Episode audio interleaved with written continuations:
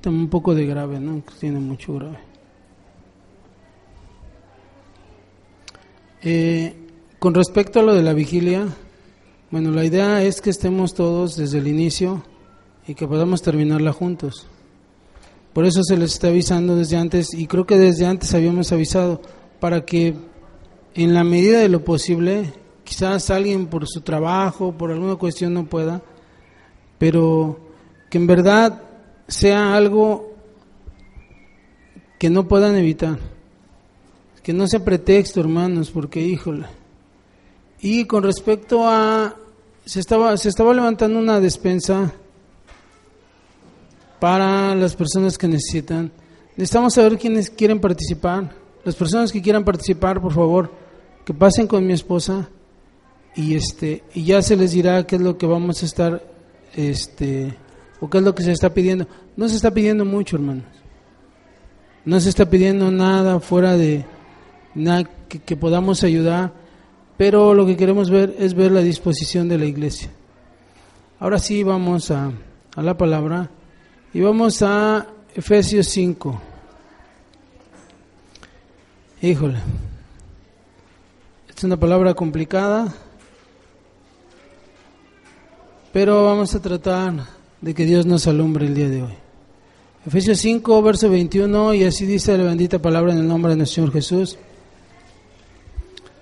Someteos los unos a los otros en el temor de Dios. La palabra someterse aquí es una palabra griega que es subordinar, obedecer y dice bajo. Es una palabra compuesta y en su raíz primaria dice bajo y en la segunda parte de la palabra dice ordenar. O sea, que nos ordenemos bajo. Eso, sería, o sea, que nos pongamos bajo, que nos acomodemos debajo unos a otros en el temor del Señor. El apóstol Pablo dice en los romanos que ninguno tenga más alto concepto de sí, sino que siempre nos sintamos menor que el otro. Toda la creación de Dios, toda ella, se somete de una manera ordenada, de la manera que Dios lo dispuso las estaciones del año, el sol, la luna, las estrellas, los animales. La creación, toda la creación de Dios solamente puede funcionar bajo el perfecto orden establecido por Dios. Cuando algo de la creación se sale del orden establecido, provoca caos. Cuando el mar se sale de su, del límite que tiene puesto, hay tragedia. Cuando los ríos se salen de su cauce, hay tragedia.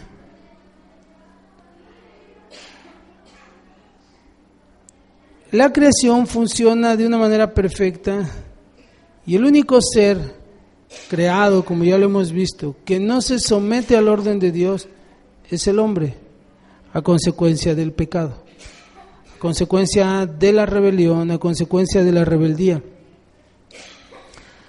Lo primero que sucede es no creer al plan perfecto de Dios y decir, no, ¿cómo? ¿Cómo yo me voy a sujetar a esta autoridad?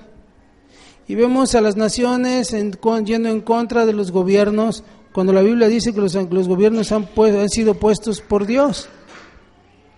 Entonces alguien que dice, no, pero no me gusta, no está bien, tú estás diciendo, Dios no sabe, yo sé mucho más que Dios, yo sé más de política que Dios, yo sé más de economía que Dios, y ese gobierno no debe estar ahí. Lo que no entendemos es que tenemos los gobiernos que merecemos a consecuencia de la desobediencia y del pecado. Y que muchas veces hay gobiernos que están subyugados a gobiernos tiranos a consecuencia de rebelarse contra Dios, consecuencia de no amar a Dios, a consecuencia de no obedecer a Dios. Y claro, es más fácil ir y protestar contra el presidente, contra el gobernador, contra el presidente municipal, que rendir nuestra vida a Dios. Siempre es más fácil. Y el hombre siempre busca el camino más fácil. Encontramos en Génesis 3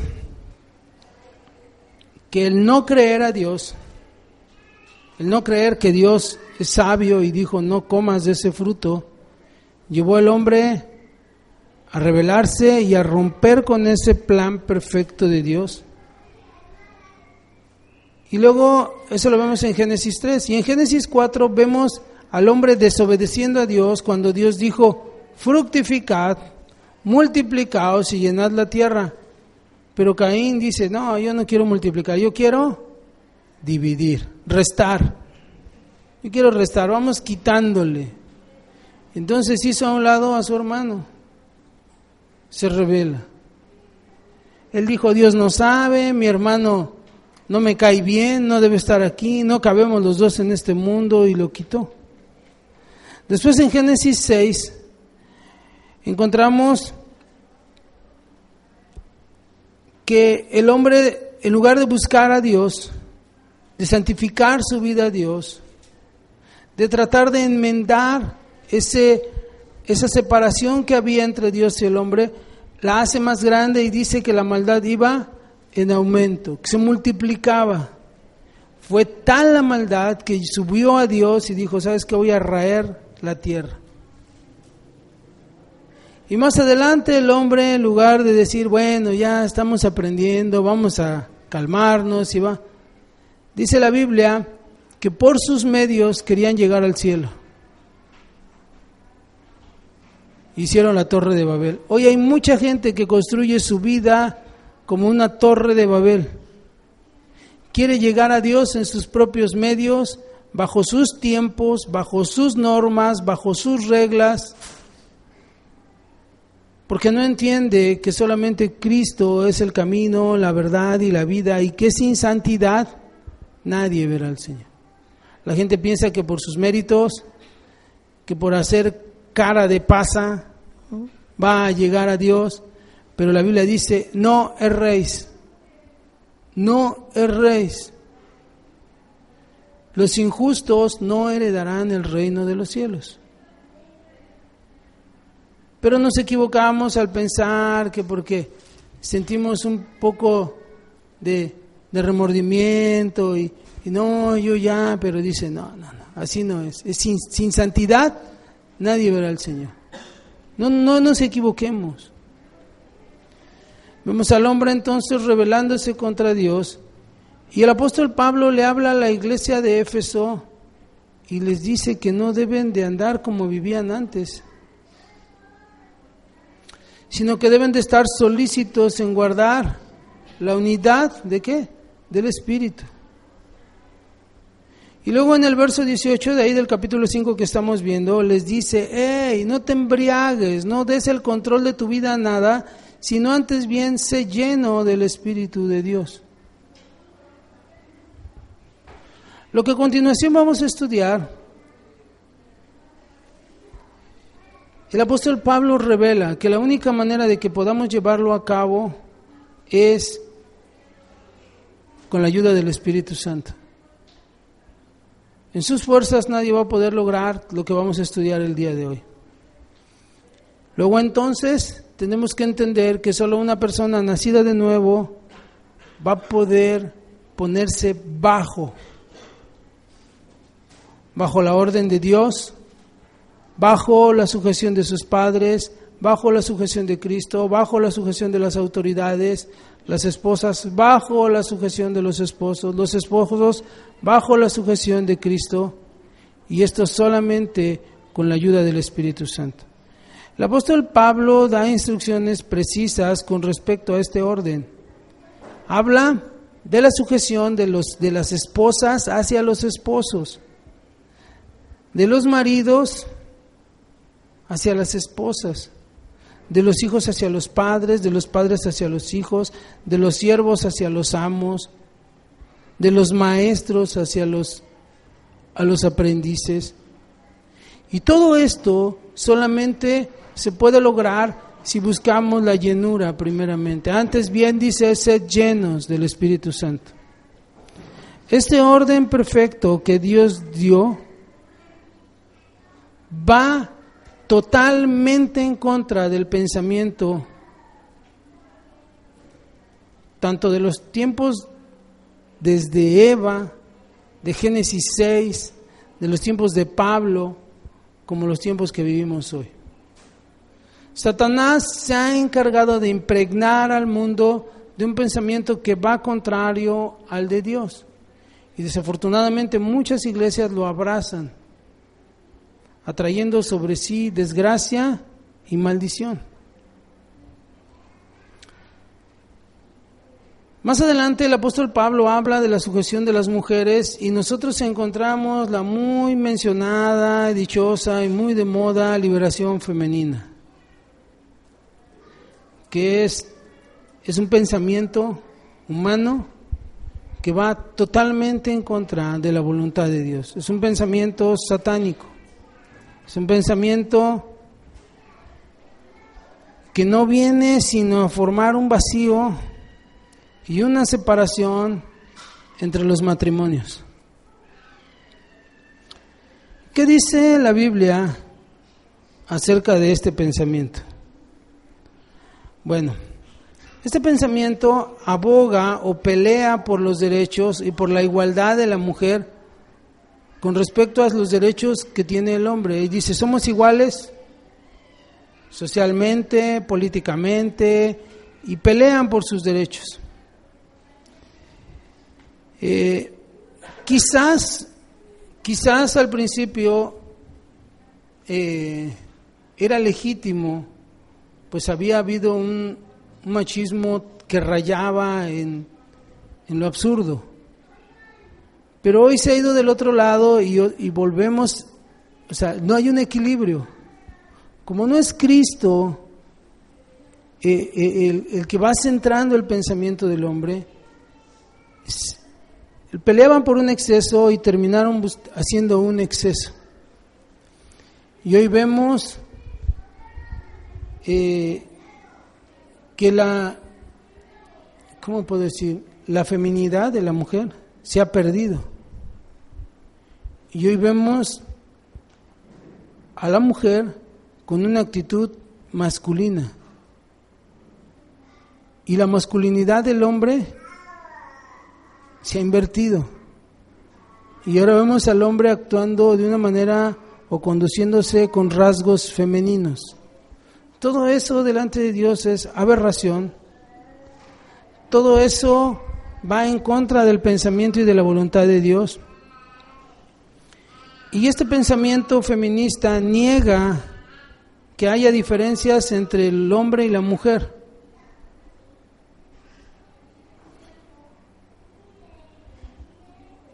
Mm, ese pensamiento ha llevado a la mujer a rebelarse contra el orden perfecto de Dios y ha roto con el vínculo familiar. El feminismo lucha por derechos, por respeto, pero violenta la voluntad de Dios. Y ahora ella dice, yo puedo decidir con cuántas personas me acuesto, a qué horas lo hago, yo puedo decidir sobre la vida que está en mi vientre y deciden matar, deciden hacer y deshacer y no entienden la, perfecta voluntad de Dios. Una mujer creyente, una mujer cristiana, no debe, no puede permitir que ese pensamiento se impregne a su vida, a su mente y mucho menos baje a su corazón. Son pensamientos que son contrarios a Dios y es un plan o es un pensamiento que va a provocar que la mujer se revele contra Dios. Se va a volver arrogante y va a buscar siempre ponerse en contra de la palabra de Dios. La mujer de Dios tiene que escuchar lo que dice el apóstol Juan en la, en primera carta, que escribe en el capítulo 2 cuando dice, porque todo lo que hay en el mundo, los deseos de la carne, los deseos de los ojos y la vanagloria de la vida, no provienen del Padre, sino del mundo.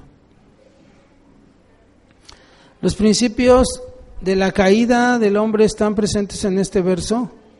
Eva creyó a la mentira de Satanás al comer del fruto que ella veía y hubo una separación entre ellos y Dios. Sin embargo, Dios tiene un plan perfecto y dice el proverbista en el, en el capítulo 16, verso 19, dice, mejor es humillar el espíritu con los humildes que repartir despojos con los soberbios. Parafraseando esto, podríamos decir, las mujeres es mejor que se humillen, que humillen su espíritu con los humildes y que no después estén recogiendo su familia a pedazos por la soberbia. Esta palabra es difícil de aceptar, es difícil de comprender, pero vamos a tratar de explicar lo que dice la Escritura. Dice en el verso 22 de Efesios, las casadas estén sujetas a sus propios maridos como al Señor. Qué difícil es predicar esto, créanmelo. Porque los hermanos en su interior, los esposos por dentro han de estar diciendo, han de estar así, duro con él. Pero vamos a tratar de explicar todo esto y vamos a ver que la responsabilidad del hombre es mucho mayor. Pero antes de comenzar a reflexionar en esto, vamos a tomar mm, un ejemplo de lo que en nuestra actualidad se lleva muy o se practica mucho, le llaman las tendencias, ¿no? ¿Cuáles son las tendencias? O, o cuando hay tiempos de elecciones, ¿qué dicen las encuestas? ¿No? Es importante para el mundo saber la tendencia hacia dónde va, las encuestas, cómo marcan. Y bueno, vamos a hacer una, una encuesta de opinión esta mañana privada. Cada uno contéstese en su corazón para después partir de ello, ¿no? No me digan, cada uno de ustedes, consérveselo para sí.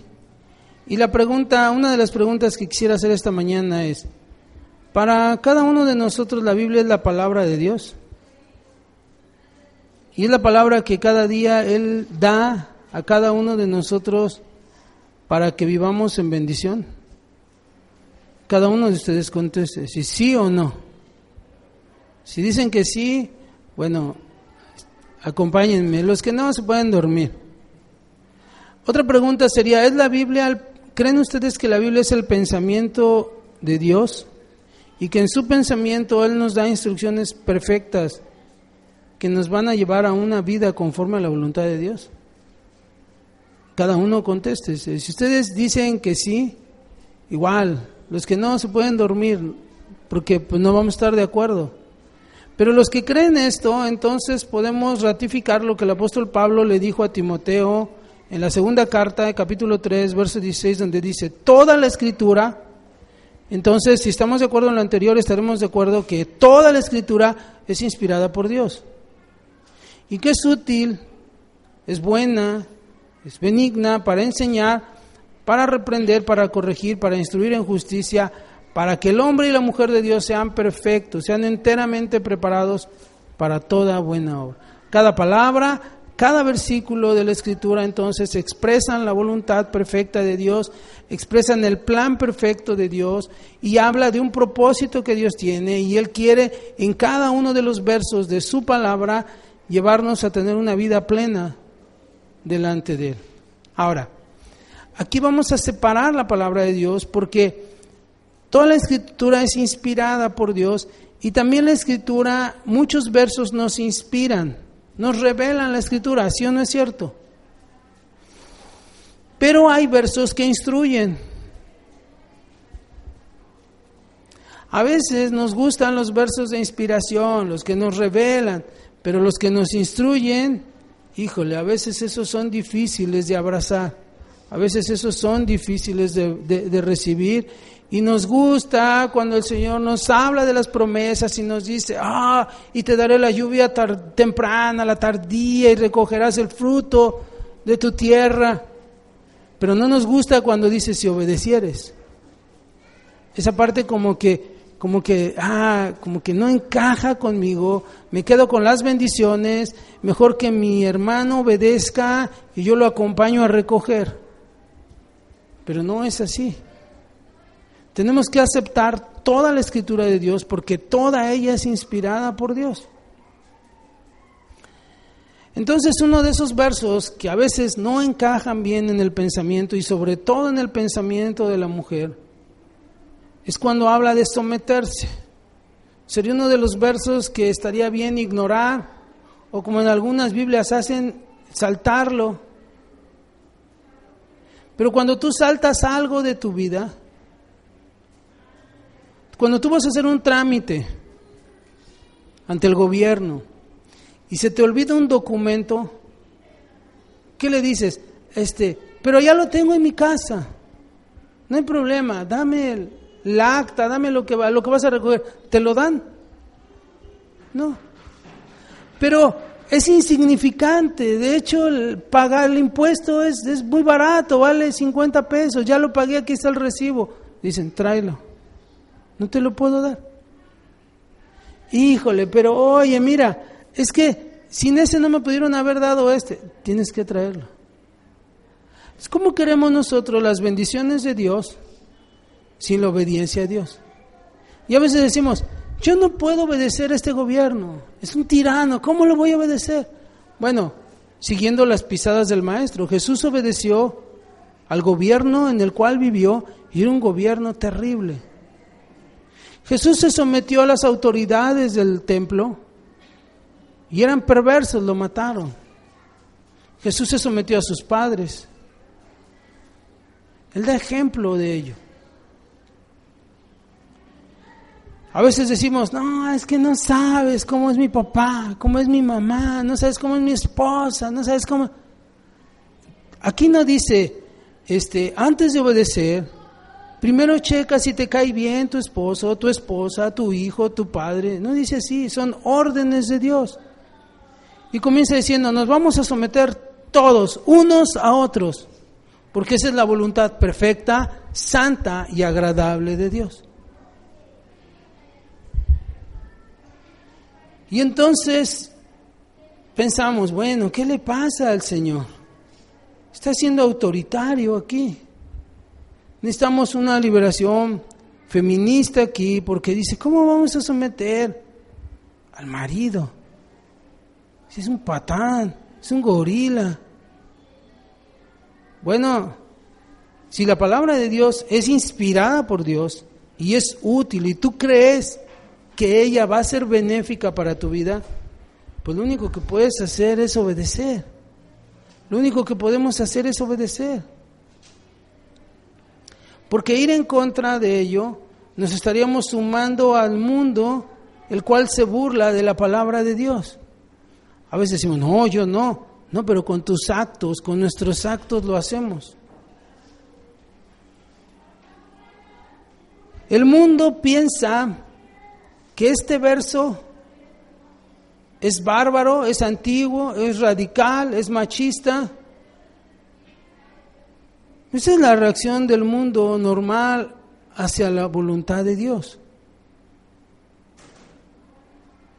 Pero la Biblia dice, fíjate, que si algo, el apóstol Pablo dice, mira, si algo hay o hubiera insensato de Dios, es mucho más sabio, mucho más que lo sabio del hombre. Entonces a nosotros nos, nos parecería esto absurdo. Pero vamos a ver a lo largo de este estudio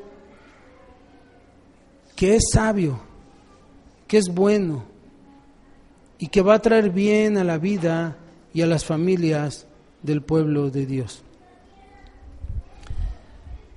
Dios estableció el matrimonio y lo estableció en un orden. De hecho, desde la creación, nosotros podemos ver un tipo de Cristo y la iglesia en el matrimonio. En Génesis 2, cuando dice la Biblia que Dios creó al hombre y luego lo vio que estaba solo y dijo, no es bueno que esté solo, dice que entonces lo durmió. La palabra que aparece en el hebreo ahí, en una de las acepciones, dice que es morir. Cuando Dios acuesta al hombre y muere, abre su costado y de ahí toma una cosilla y forma a la mujer. Ese acto que se está dando en ese momento es una representación de la obra redentora de Cristo, cuando Cristo muere por nosotros y de su costado es tomada y es sacada la iglesia de Dios. Entonces, si en el plan perfecto de Dios está así, Él dice que la iglesia se debe de someter a Cristo. Ese es el plan perfecto de Dios. Aunque hay muchas iglesias que quieran revelar a Cristo, pero no van a poder. Porque Dios no puede ser burlado. Lo mismo en el matrimonio. Dios dice que tomó de la costilla del hombre y formó a la mujer y hizo de ella una ayuda idónea.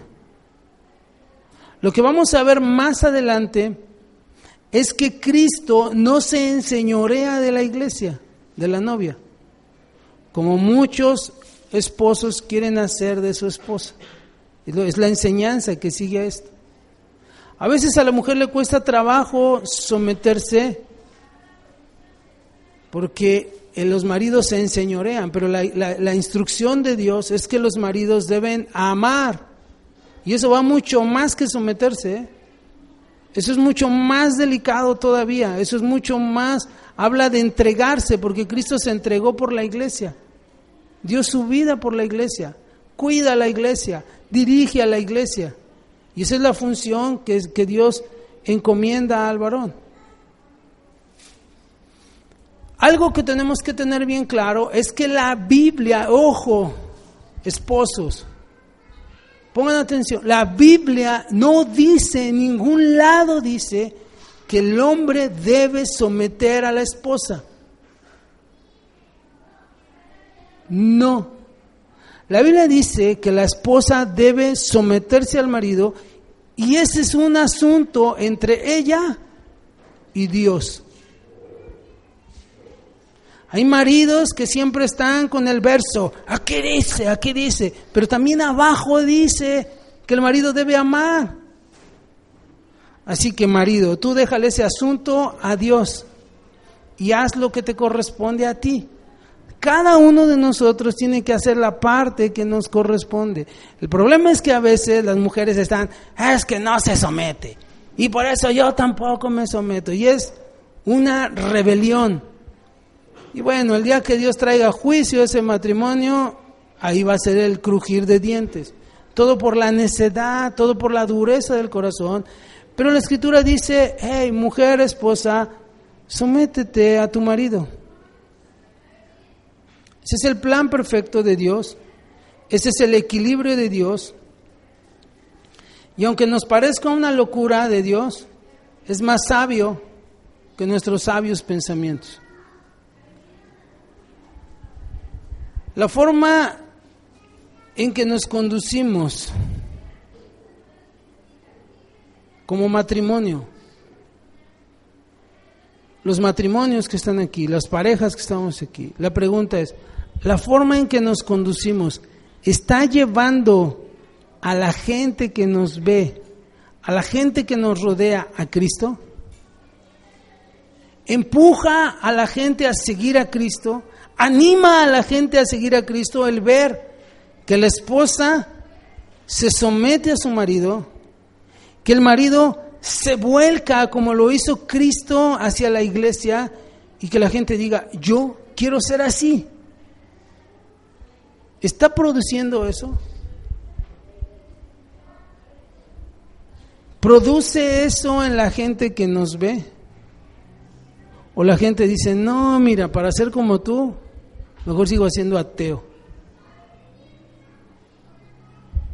El someternos unos a otros y hacer la voluntad de Dios perfecta, agradable, buena y perfecta, dice la Escritura, debe llevar a la gente a buscar a Cristo. Dice el apóstol Pedro en su primera carta en el capítulo 3 que las mujeres con su forma de actuar, con su forma de vestir, con su forma de conducirse, van a predicar sin hablar. Sin, sin abrir su boca, van a predicar por su conducta casta.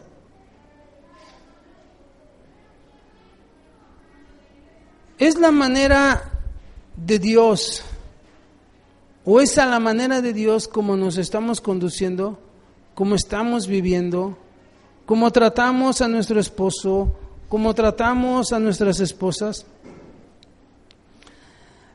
Muchos matrimonios usan su lógica caída y, y dice, no, pero ¿cómo crees? ¿Cómo crees que me voy a sujetar a mi marido si es esto, si es aquello, si es el otro? Y digo, pues es que, hermanos, esto yo no lo escribí. Créanme, no es mi letra. Yo escribo muy feo. Fue Dios.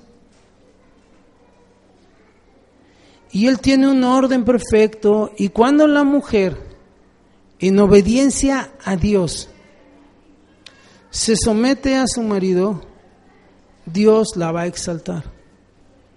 Es algo que no entienden. Es algo que yo tampoco puedo explicar, porque es Dios el que lo va a hacer, no yo. O sea, yo no les puedo decir, mira hermana, si te sometes, este, te vas a ganar un premio, un auto. No, no, no te voy a dar nada ni las gracias, porque a mí no me estás haciendo ni un favor. El favor te lo haces tú en obedecer. ¿Cómo lo vas a recibir? No lo sé. ¿Cuál es el plan que Dios tiene? No lo sé. Tiene un plan para ti. Tú no puedes ir por la calle y subirte, no sé, a un urbano y decir, ah, ese chofer es un mugroso, no me gusta, quítate, yo voy a conducir. No, él es el conductor y Él es el responsable de esa unidad. Tú solamente agárrate y encomiéndate a Dios. Mira, si tomaste un conductor así en tu vida, número uno, ¿para qué lo agarras? ¿No? Ahora ya estás ahí. Obedece a Dios y encomienda tu vida a Dios. Sujétate a Dios y que Dios haga su voluntad. Pero muchas veces se suben al barco, no les gusta el capitán y quieren aventarlo por la borda a los tiburones. dices, no, tú te subiste. Ahora navegas hasta que Dios te lleve a buen puerto. Y encomienda tu matrimonio a Dios, encomienda a tus hijos a Dios. Algo que es muy recurrente muy recurrente en las iglesias, en las iglesias, es que las mujeres sean, ¿qué palabra usaré para que no se inflen? Porque híjole.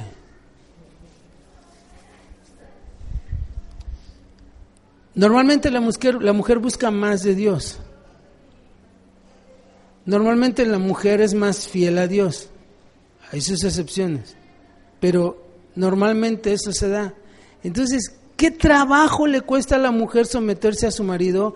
Porque entonces se cree más santa, se cree más de Dios, y ese es un problema. Pero si ustedes leen el verso, no dice nada de eso.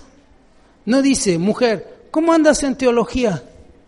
¿Cómo andas en espiritualidad? ¿Cómo andas en santidad? No dice nada de eso. Solamente dice, esposas, sujétense a sus maridos. ¿Cómo? ¿Cómo qué dice? Como al Señor. Pero al Señor Jesucristo, ¿eh? Anótenle ahí, ponme el verso, por favor. Por favor. Efesios 5, 21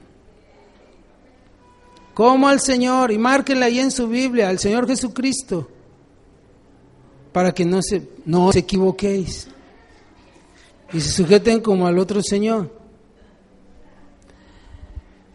Esto, híjole. Bueno, en el verso podemos ver que una persona, una mujer, una esposa, que no está sujeta a su marido, como consecuencia, ¿qué sucede? No está sujeta al Señor. Eso no lo digo yo, hermanos, eso ahí está. Yo no escribí la Biblia y toda la Biblia, toda ella, toda, es inspirada por Dios. Y es útil.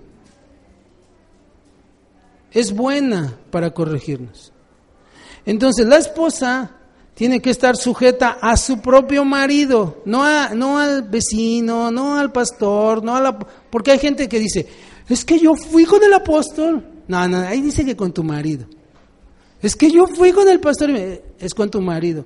Es que a mí me dijo la hermana que esta tiene la super mega unción. Tu marido. Ahí dice así. No sé si tengan otra traducción, pero seguramente dirá lo mismo. A tu marido.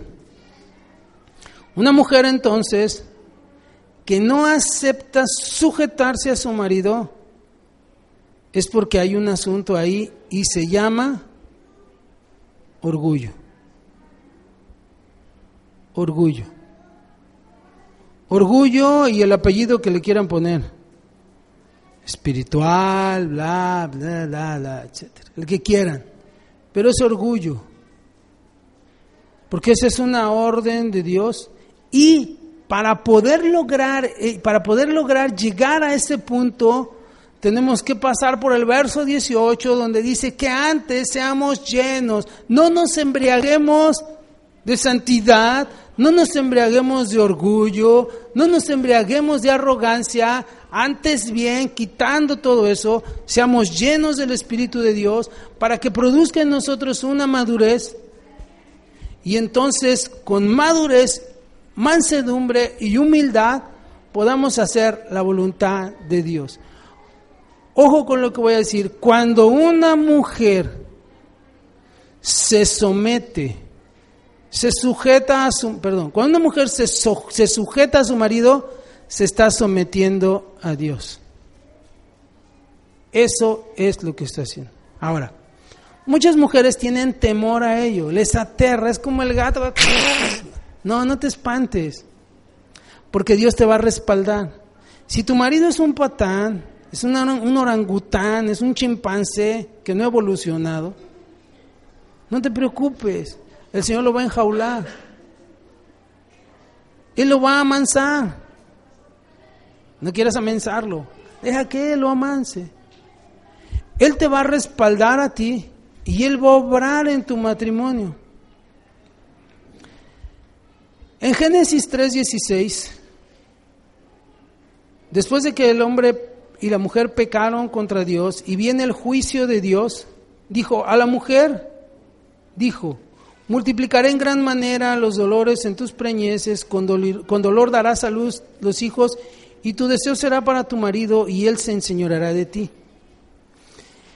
Este verso, si lo leemos así, hay que escarbar un poco y la, la Biblia, palabra de Dios para todos, nos revela qué está diciendo aquí. Porque dice, Palabra de Dios para todos, el mismo verso. Después el Señor Dios le dijo a la mujer, te daré más trabajo y multiplicaré tus embarazos y con todo y tu duro trabajo tendrás también que dar a luz a los hijos. Desearás gobernar a tu marido, pero él te gobernará a ti. Esta posición de la mujer de siempre querer brincarse es consecuencia del pecado. Cuando una mujer de Dios no logra controlar este asunto, es porque no ha permitido que el Espíritu de Dios la gobierne a ella. Ella sigue siendo gobernada por su carnalidad, por su naturaleza caída. Y entonces dice, no, no, llega en la casa, ¡Ah! ¿qué pasó? Se, se tiene que someter. te salte, salte. Como el Espíritu de Dios no mora en ella, no gobierna, no es llena del Espíritu de Dios, no hay madurez y no entiende que Dios tiene un propósito para su vida, para sus hijos, para su matrimonio. Y vemos matrimonios en caos, en caos. No hay peor cosa que una esposa pueda hacer que faltarle el respeto a su esposo. No hay peor cosa que pueda hacer. Imagínate, ¿eh? es, el ejemplo que Dios da y es bíblico y no estoy inventando nada. Dice que la iglesia es un tipo de la esposa y Cristo es un tipo del esposo. Imagínate a la iglesia insultando a Cristo, diciéndole eres un no sé qué. No inventes. ¿Te imaginas? O sea, eso porque no hay una comprensión, no entendemos que nosotros somos una naturaleza diferente, que ya fuimos hechos nuevas criaturas.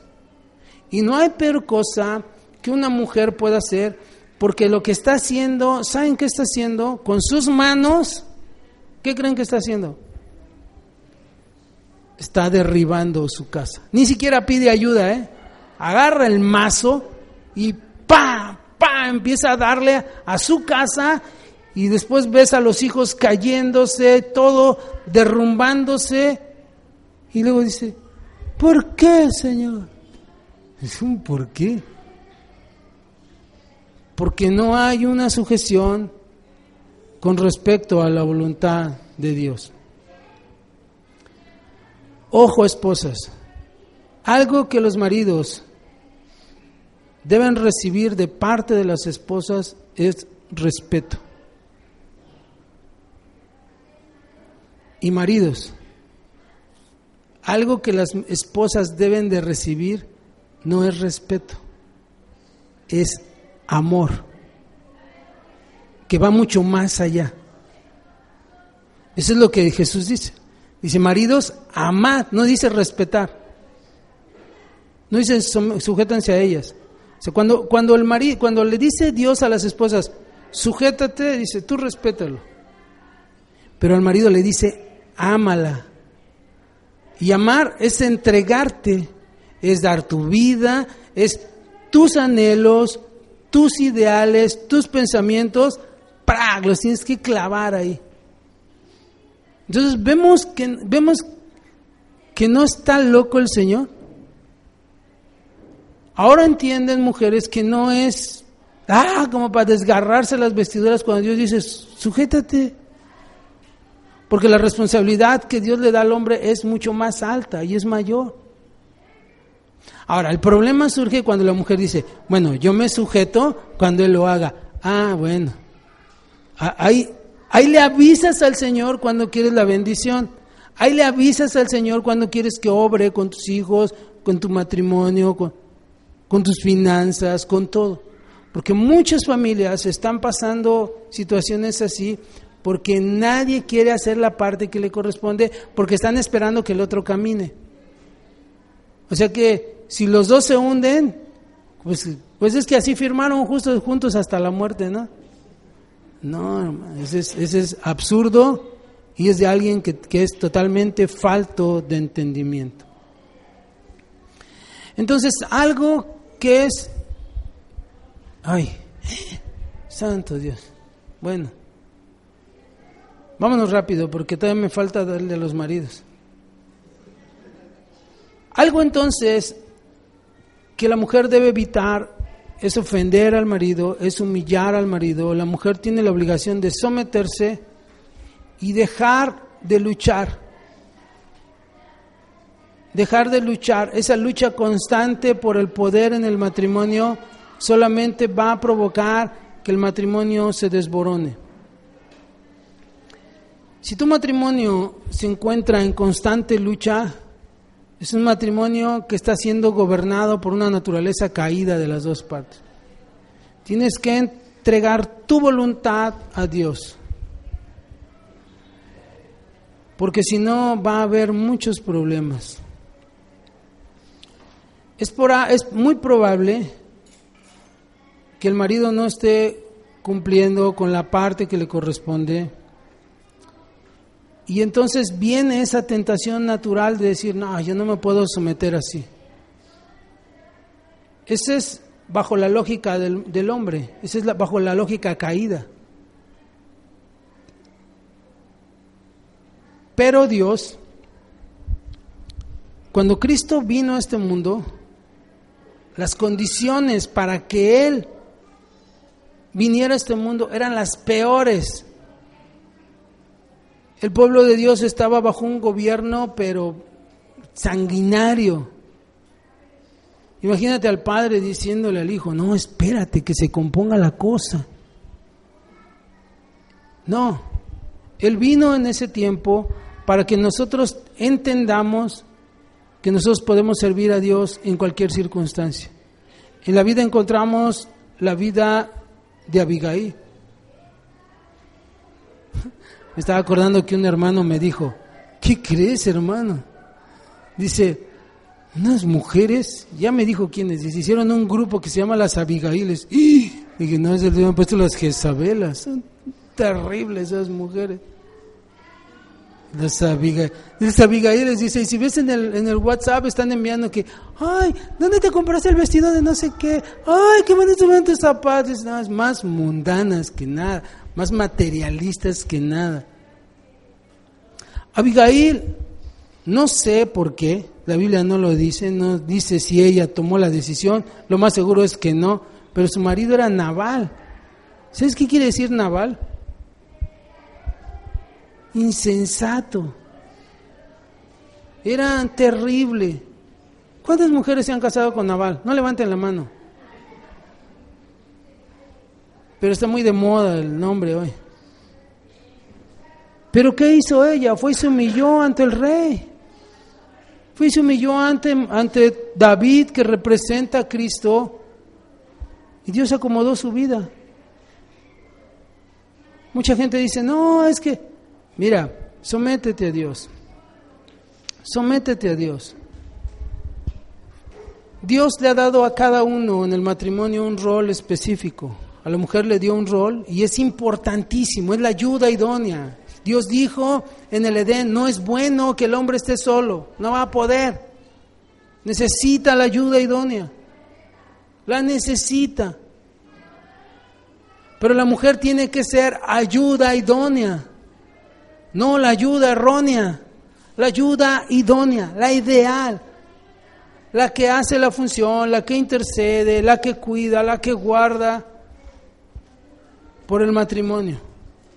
Pero hay mujeres que se dedican a destruir. No debemos de ser así, hermanos. Ojo, el rol que Dios le da al marido no es porque esté más preparado cuando Dios le da la responsabilidad al marido, no es porque sea mejor, no es porque sea más preparado, no es porque tenga dos cerebros, a veces ni uno tiene, creo. Simplemente es el orden de Dios. Porque delante de Dios dice la Escritura que ya no hay judío ni griego. No hay hombre ni mujer. La sangre que derramó Cristo fue la misma sangre para el esposo que para la esposa para el libre que para el esclavo. Es la misma sangre y delante de Dios, cuando nos presentemos delante de Él, vamos a dar cuentas cada uno delante de Él. En la parábola, en la parábola de los talentos, cuando Jesús cita esa parábola, Él dice que a un hombre le dio cinco talentos, a otro le dio dos y a otro le dio un talento. ¿Se acuerdan? ¿Conocen la parábola? Al tiempo vino el Señor y se puso a hacer cuentas. El que tenía cinco talentos los hizo producir El que tenía dos talentos los hizo producir y el Señor les dijo, ven, buen siervo y fiel, pasa al gozo de tu Señor. Pero luego hace cuentas con el que le había dado un talento. Y ese empieza, no, pues es que no sabe, es que es que tuve problemas, no pude ir, estaba yo cansado, ah, es que, ah, tuve un día terrible. Y, y el Señor le dice, siervo malo y negligente. Quítenle el talento, dénselo al que tiene más, átenlo y échenlo allá afuera, a las tinieblas. Allá va a ser el lloro y el crujir de dientes. Pregunta. Al que Dios le dio, al que el Señor le dio cinco talentos, ¿ustedes creen que la vida le fue fácil y no hubo obstáculos en su vida y él nunca le tuvo que ver la cara al que tenía un talento o al que tenía dos talentos? Miren, bíblicamente, bíblicamente, Dios te da a ti un talento, uno, a cada uno le da, conforme Él quiere, a cada uno le da responsabilidades, pero nos manda a trabajar juntos. No somos lobos.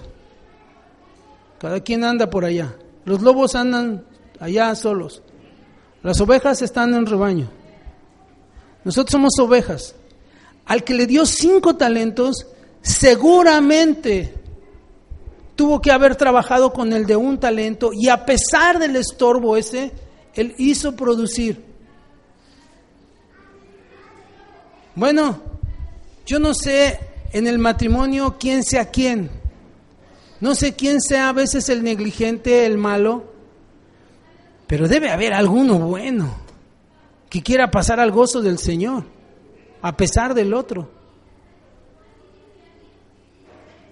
O sea, este ejemplo nos lleva a que a pesar de las circunstancias nosotros debemos trabajar, debemos hacer la voluntad de Dios, debemos hacer producir los talentos que Dios nos dio. Porque es cómodo, es fácil decir, pues es que me desanimo. Ah, bueno, en el infierno te vas a animar, ay, vas a sentir calorcito, ahí vas a sentir fuego. Es aquí, es hoy cuando Dios nos da la oportunidad de levantarnos y pelear. Él no dice, ay, vive este, la vida color de rosa. Él dice, pelea la buena batalla. Es una batalla, es una lucha. A veces hay que lidiar la esposa con el esposo, a veces el esposo con la esposa. Pero Él da una orden. Debemos de cumplirla solamente. Y Él va a respaldar. Yo recuerdo que le decía a una hermana, hermana, hágalo háblele a sus hijos así con autoridad y Dios la va a respaldar. Es que no me hacen caso, hágalo.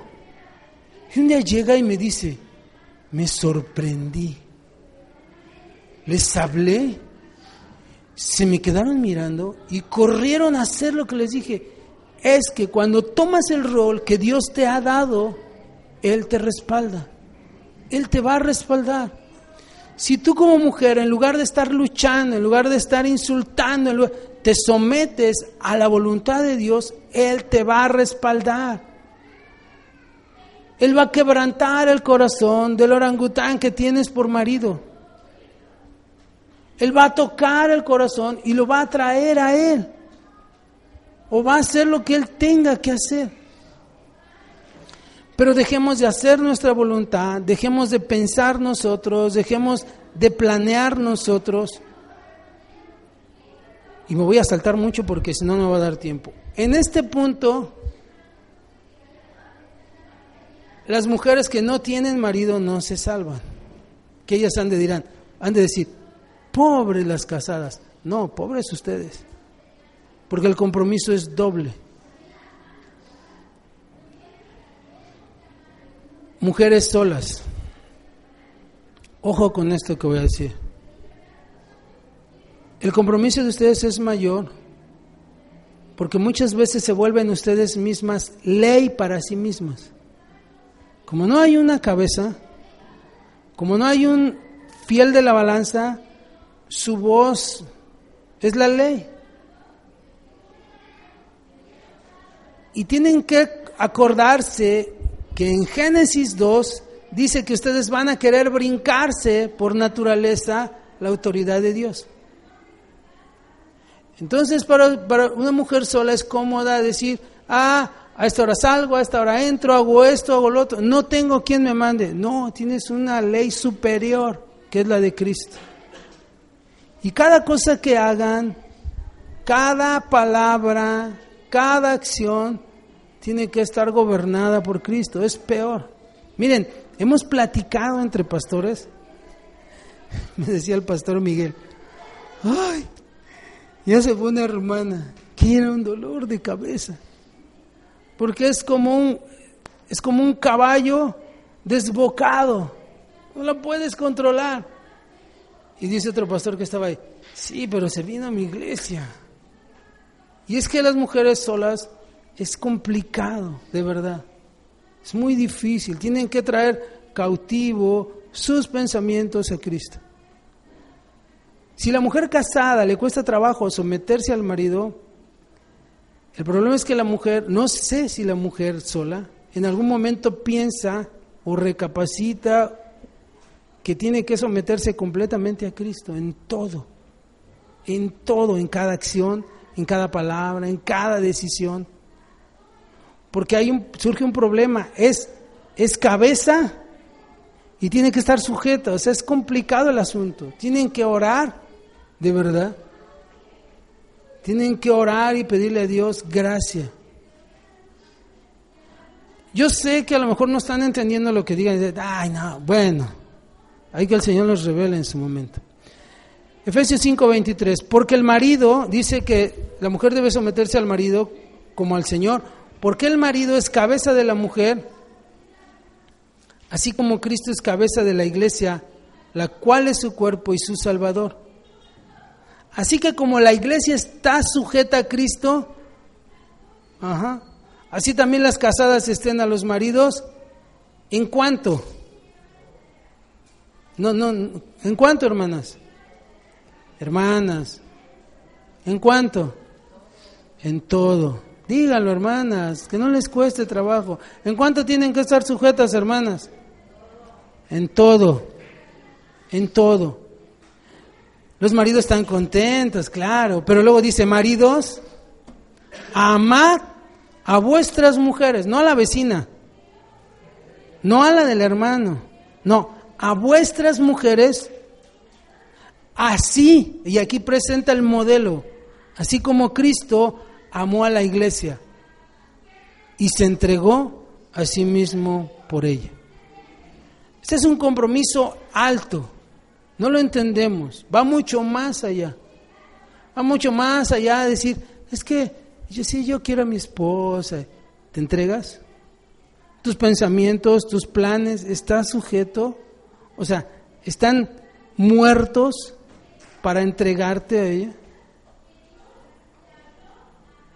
Porque eso fue lo que Cristo vino a hacer.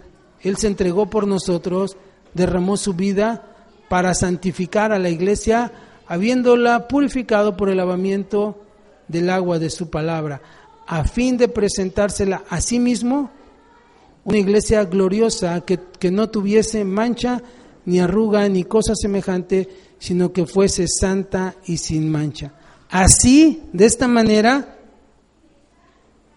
así como estamos viendo en estos versos, no con nuestra manera de pensar, no bajo nuestro criterio, sino así como lo hizo Cristo, Así también los maridos deben amar a sus mujeres. Y va más allá todavía, dice, como a sus mismos cuerpos. Vemos entonces el orden de Dios que es perfecto. No hay tal cosa que la mujer diga, ah, es que me tocó la peor parte. No, no. Aquí está diciendo que el marido no puede vivir para sí debe entregarse y amar a su esposa como a su propio cuerpo, porque dice, porque nadie aborreció jamás a su propia carne, sino que la sustenta, la cuida, como también Cristo a la iglesia, porque somos miembros de su cuerpo, de su carne y de sus huesos. Así que esposas pueden relajarse, ya hablamos del asunto, pero ahora, ahora centramos el asunto en los maridos y, y es alto el compromiso que tenemos como esposos, es alta la responsabilidad porque se, da una, se, se le da una asignación de cabeza al esposo. Y ya lo dijimos, no porque sea más sabio, no porque sea más ágil, a veces somos más Ajá, exacto. Esa es la palabra. Pero ustedes tienen que interceder, tienen que orar, porque además Dios les ha dotado de algo que nosotros no tenemos. A veces el problema es que la mujer se vuelve insensata y dice, ¿qué no ves? ¿Qué no? No, pues Dios te dotó de eso y precisamente es la ayuda idónea y es la parte que tienes que hacer. Y tenemos que funcionar como un solo cuerpo. La cabeza no está autorizada para declinar su autoridad. No podemos abdicar. En el momento que Dios nos da el rol, es, dice cuando firmamos, es hasta cuándo? Hasta la muerte. Las esposas dicen, pues, Señor, ven pronto. ¿No? Es cierto que así como a veces vemos que recuerdo el se llamaba el Orfeo, ¿se acuerdan del barco ese que, que, amaneció aquí en la playa, no? Sí se acuerdan hace no sé, hace como 10 años, ¿no? El Orfeo, así hay muchos Orfeos.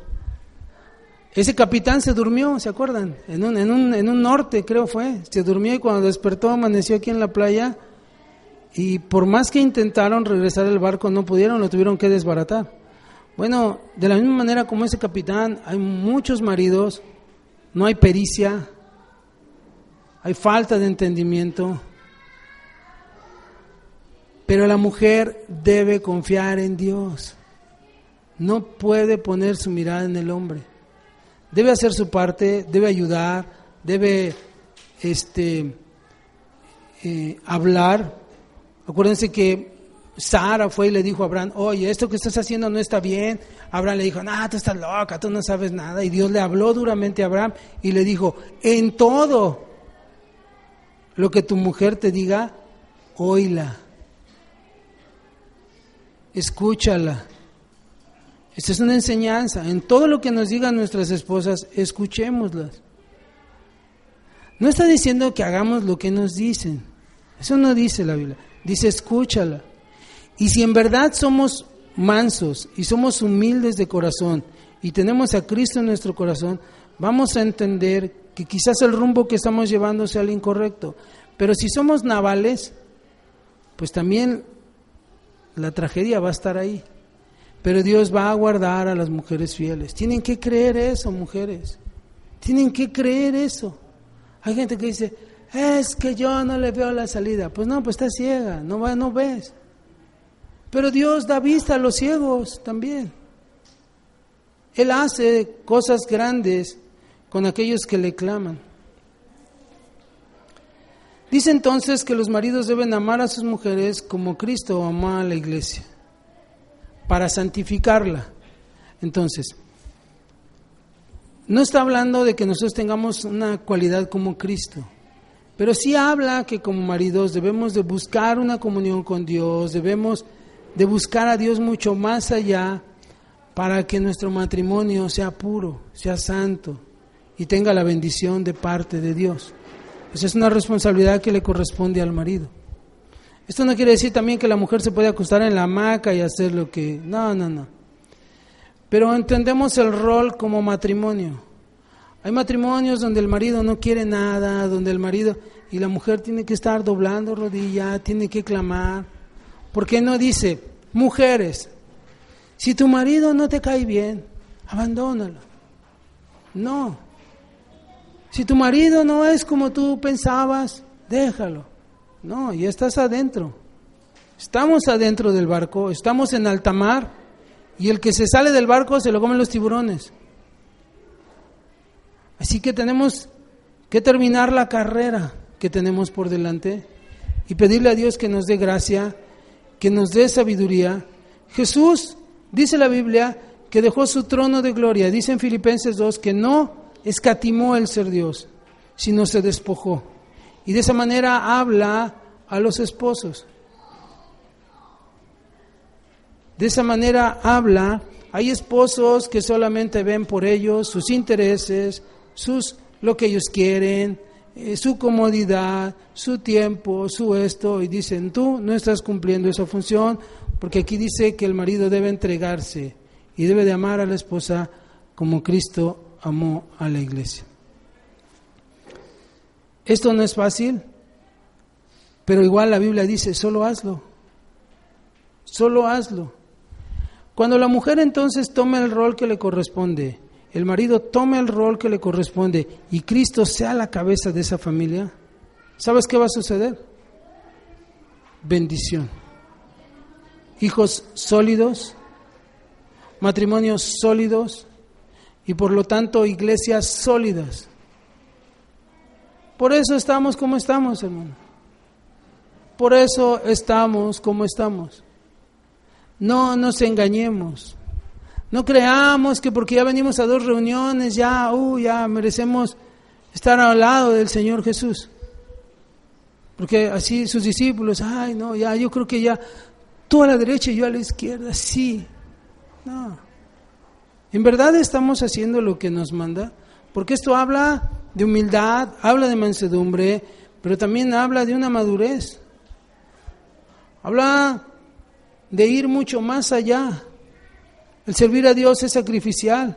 Y entonces cuando nosotros hagamos esto, híjole, creo que voy a tener que cortar. Cuando nosotros hagamos esto, Dios va a bendecir, hermano. Dios va a cambiar, Dios va a traer el amor, va a volver el amor de los hijos hacia los padres. Va a empezar a contestar muchas cosas que nosotros hemos estado clamando y decimos, ¿por qué no contesta el Señor? Dice el apóstol Pablo en 2 Corintios 5, 16, de, manera que nosotros de aquí en adelante a nadie conocemos según la carne, y aún así a Cristo conocimos según la carne, ya no le conocemos así. O sea, el apóstol Pablo está diciendo, mira, el entendimiento carnal que teníamos de Cristo, ya no lo tenemos así. Debemos de llegar a decir eso. Si el Señor me está diciendo eso, yo creo que Él es santo, yo creo que su palabra es inspirada por Él, yo creo que tiene autoridad y que lo que Él está diciendo es porque Él tiene un plan perfecto para mi vida. Cuando nosotros hagamos eso, Él va a empezar a contestar. Ahora, el problema surge cuando queremos que el Señor actúe en nuestros tiempos, que conteste cuando le decimos. La pregunta es, antes de hacerlo, ¿le preguntamos?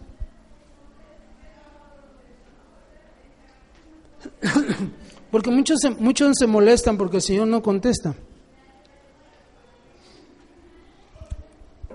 Pero, ¿y antes de le preguntamos?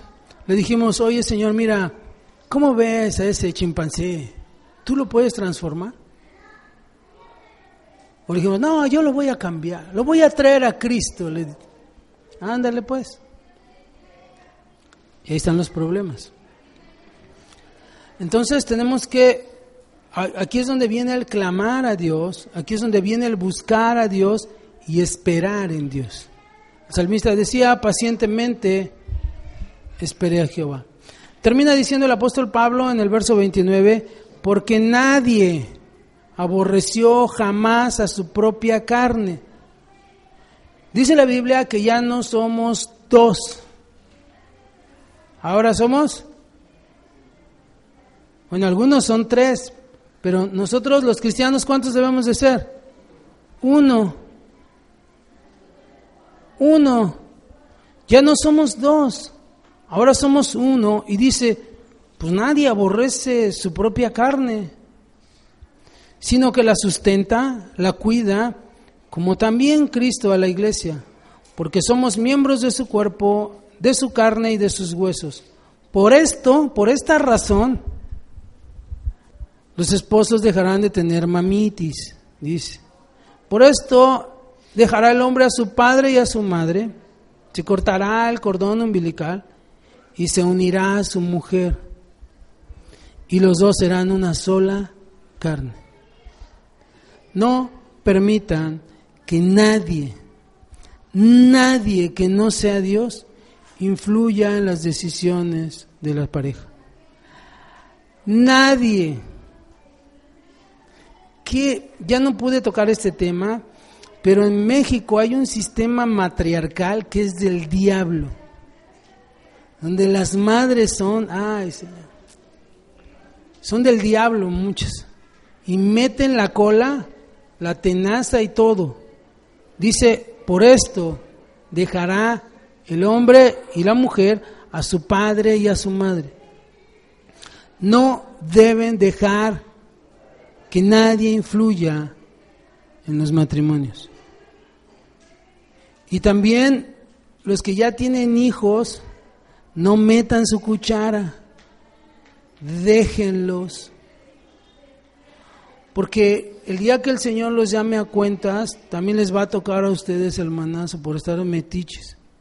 Déjenlos, aconsejen, sean sabios al aconsejar, no aconsejen con el estómago, no sean viscerales. Hay madres que dicen, no, déjala. Y dices, ay, ¿y es cristiana? ¿Y es cristiano? ¿Cómo déjalo? En lugar de decir, mira, hay que orar a Dios, voy a estar orando con Ese es un consejo sabio. Eso es de Dios para que Dios traiga bendición y no maldición. Por esta razón dejará el hombre a su padre y a su madre y se unirá a su mujer y los dos serán una sola carne. Verso, verso 32. Grande es este misterio. A lo mejor no lo entendemos. Mas yo digo esto respecto de Cristo y de la iglesia. Por lo demás, cada uno de vosotros ame también a su mujer como a sí mismo. Y la mujer, ¿qué dice? Respete a su marido. Bueno, el día de hoy Dios nos habló. Cada uno tenemos que hacer nuestra parte. Cada uno de nosotros tenemos que, que honrar a Dios, hermanos, para que Dios nos bendiga. Muchos matrimonios están en maldición porque no está la bendición de Dios. O sea, si no está la bendición de Dios, ¿qué hay? No hay términos medios. O hay bendición o hay maldición. ¿Qué, qué queremos? ¿Qué queremos, hermanos? La bendición. Pónganse de pie entonces y vamos a pedirle a Dios que Él tenga misericordia de nosotros. Señor, amado Dios, delante de ti estamos, Señor, esta tarde.